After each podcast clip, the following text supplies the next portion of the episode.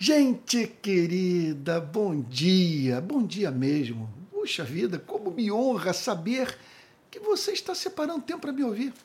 Isso não é coisa de só menos importância para mim, não. Sabe? Por isso que eu digo bom dia. Quando eu digo bom dia, eu estou pensando nesse povo amável, sabe?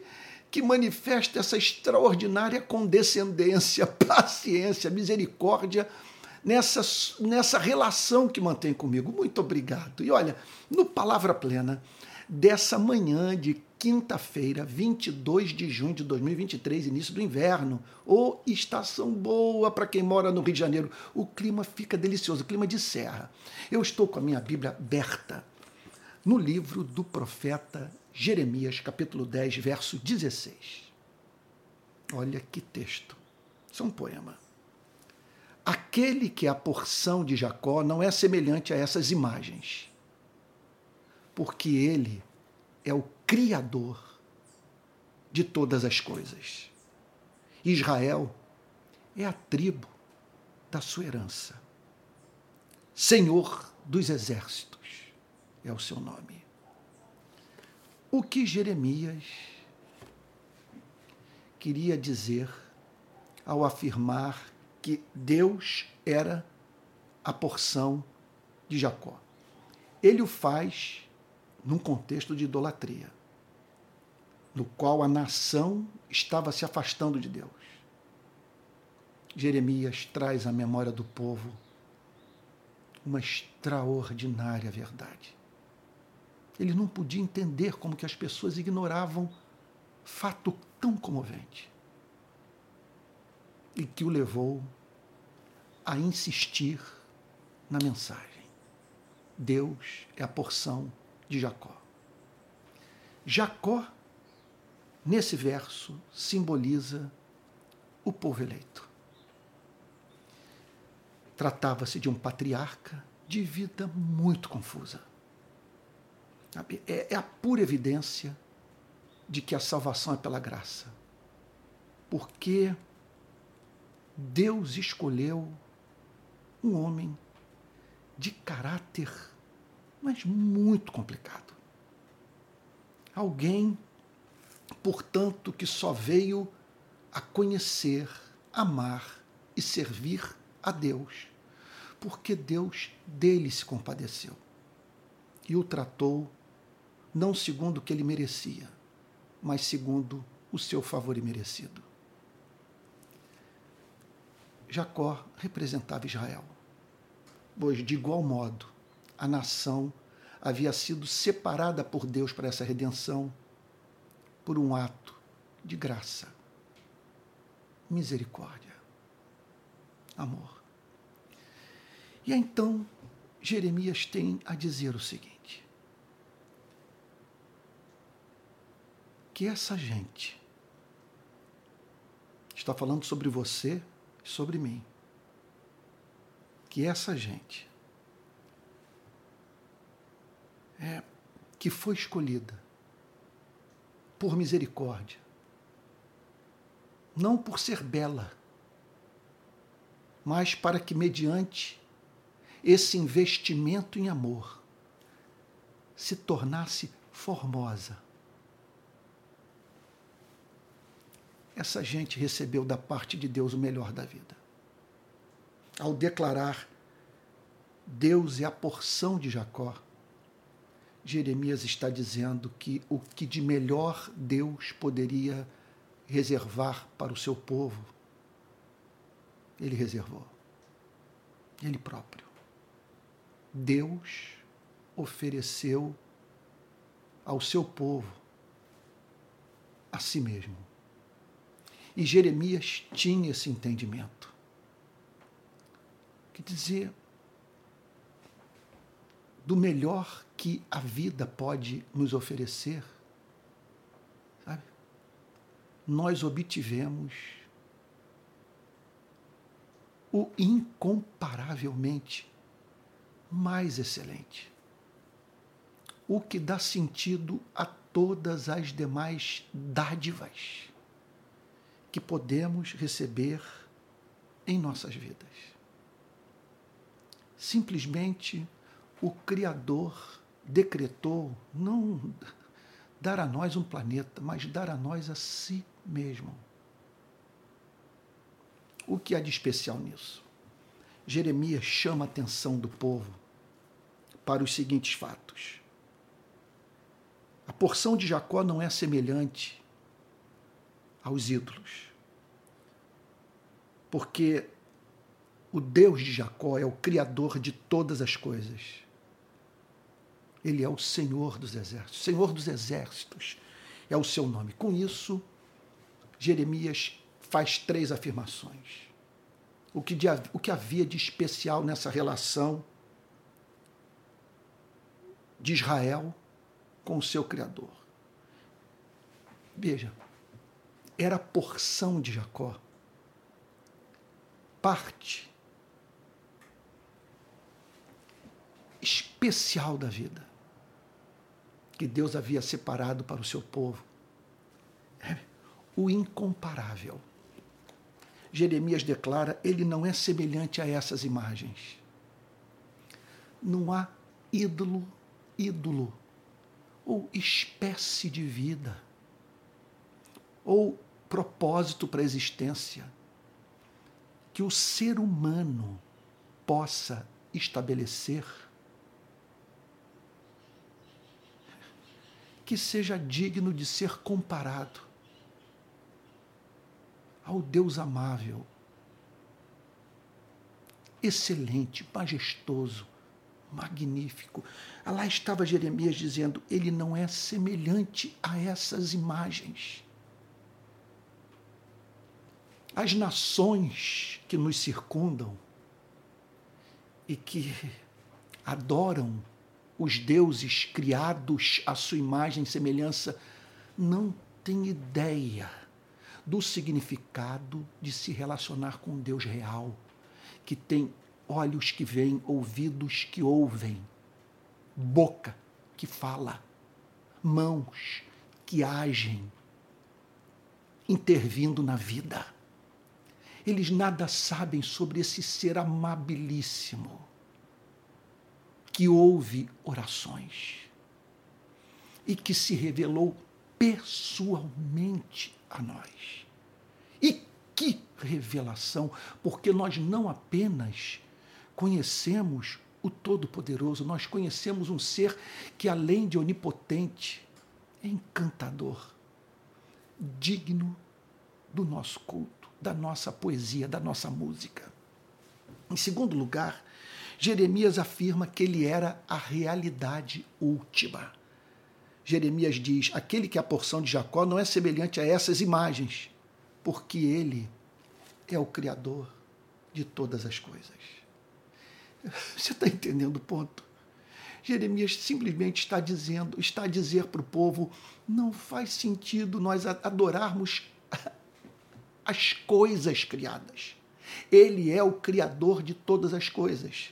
Essas coisas que ele criou é, é, são portadoras de níveis diferentes de excelência. Algumas são mais gloriosas, mais magníficas, mais exuberantes do que outras. Algumas acrescentam mais à vida dos seres humanos do que outras. Isso é evidentíssimo. Agora, a porção de Jacó chama o seu povo para adorar o Criador, não as coisas do Criador. O seu povo é chamado para adorar a realidade última. Qual é o conceito de, de realidade última?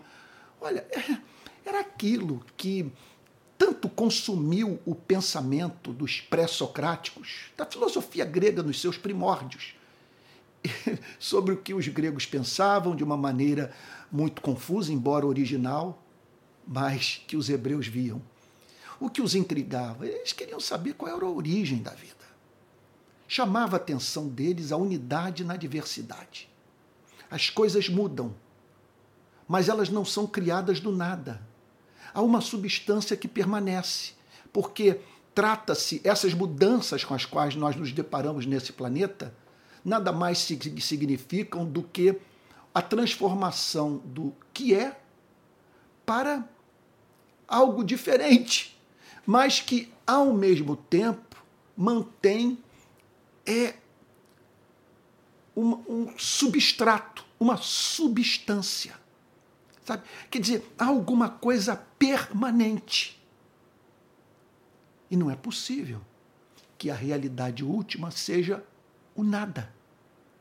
Porque para que o nada desse origem à vida, diziam os pré-socráticos, era necessário que alguma coisa existisse antes de existir, o que é um absurdo. Eu sei que o conceito de autoexistência, de um ser que existe pela necessidade do seu próprio ser, é algo que nos perturba, não cabe no nosso ser. Agora, a criação a partir do nada se nos afigura como absolutamente irracional.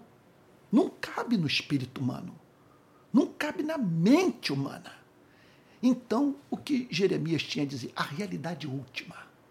O que está por trás do Big Bang, da criação dos céus e da terra, é a porção de Jacó.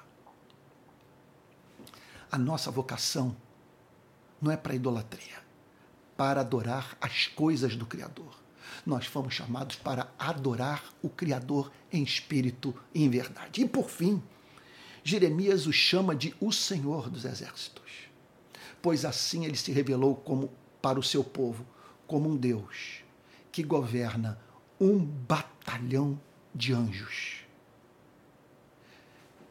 Que, segundo a definição das Escrituras, são espíritos é, ministradores em favor daqueles que haverão de herdar a vida eterna. Então, é o Senhor dos exércitos. É o Senhor que tem um exército que lhe é submisso, que cumpre suas ordens de modo que tudo que ocorre no cosmos corresponde ao desejo santo, sábio, justo de quem? Da porção de Jacó, do Deus incomparável, do Senhor dos exércitos. Agora, o que eu acho maravilhoso também, o que se me afigura como encantador nessa passagem, é não apenas Jeremias dizer que Deus era a porção de Jacó, mas Jeremias também dizer que Jacó era a porção de Deus, porque olha o que, que ele diz: Israel é a tribo da sua herança. Portanto, ele decretou nos considerar a melhor parte da vida. A melhor parte da vida ele nos deu, que é ele próprio. O que de melhor a vida poderia nos oferecer, ele nos ofereceu. Na verdade, a vida não oferece nada. Quer dizer, o que, o que de melhor ele poderia nos oferecer, ele ofereceu, ele próprio. Agora, ele decretou fazer de nós a sua porção, a sua herança, o seu tesouro. Portanto, portanto, o que dizer sobre a sua identidade, sobre a minha identidade? Como que você se definiria? Como que eu devo me definir? Numa só frase. Eu sou do meu amado e o meu amado é meu. Olha, gostaria de apresentar três implicações práticas de tudo que vimos para a gente orar. Primeira, considere o fato de que você é rico. Sim, porque é Deus é a porção da sua vida. Sim. É o que ele escolheu é, se tornar a sua herança. Entenda isso. Não sei qual é a sua classe social, não tem como saber. Mas é, você é rico. Porque se você pode dizer, ele é a porção da minha vida, você é rico. Você, não vou dizer que você tirou a sorte grande, porque isso aí é terminologia pagã. Você foi amado. Ele olhou para você e disse que ele se recusaria a ver você viver sem conhecê-lo. Isso é de tirar o fôlego. Não me peça para explicar. É amor, amor inexplicável. Em segundo lugar, considere o fato de que você é dele e ele é seu. O seu Deus é a porção da sua vida e você é sua herança. E por fim, redefina a sua identidade. Foi o que Jeremias quis fazer pelo povo de Israel naquele cenário de idolatria. Aquele que a porção de Jacó não é semelhante a essas imagens, como que vocês podem se dedicar a elas? Como vocês podem se dedicar a uma ideologia, a um partido político, a um, uma figura pública, sabe? De modo desmedido, sabe? esquecendo-se do seu Deus, deixando de fazer eh, da causa do seu reino a causa maior da sua existência. Aquele que a porção de Jacó não é semelhante a essas imagens, porque ele é o criador de todas as coisas. Israel é a tribo da sua herança, Senhor dos exércitos, é o seu nome. Vamos orar? Pai Santo, em nome de Jesus, ajuda-nos a redefinir nessa manhã a nossa identidade. Nós queremos nos ver assim. O Senhor é nosso e nós somos do Senhor.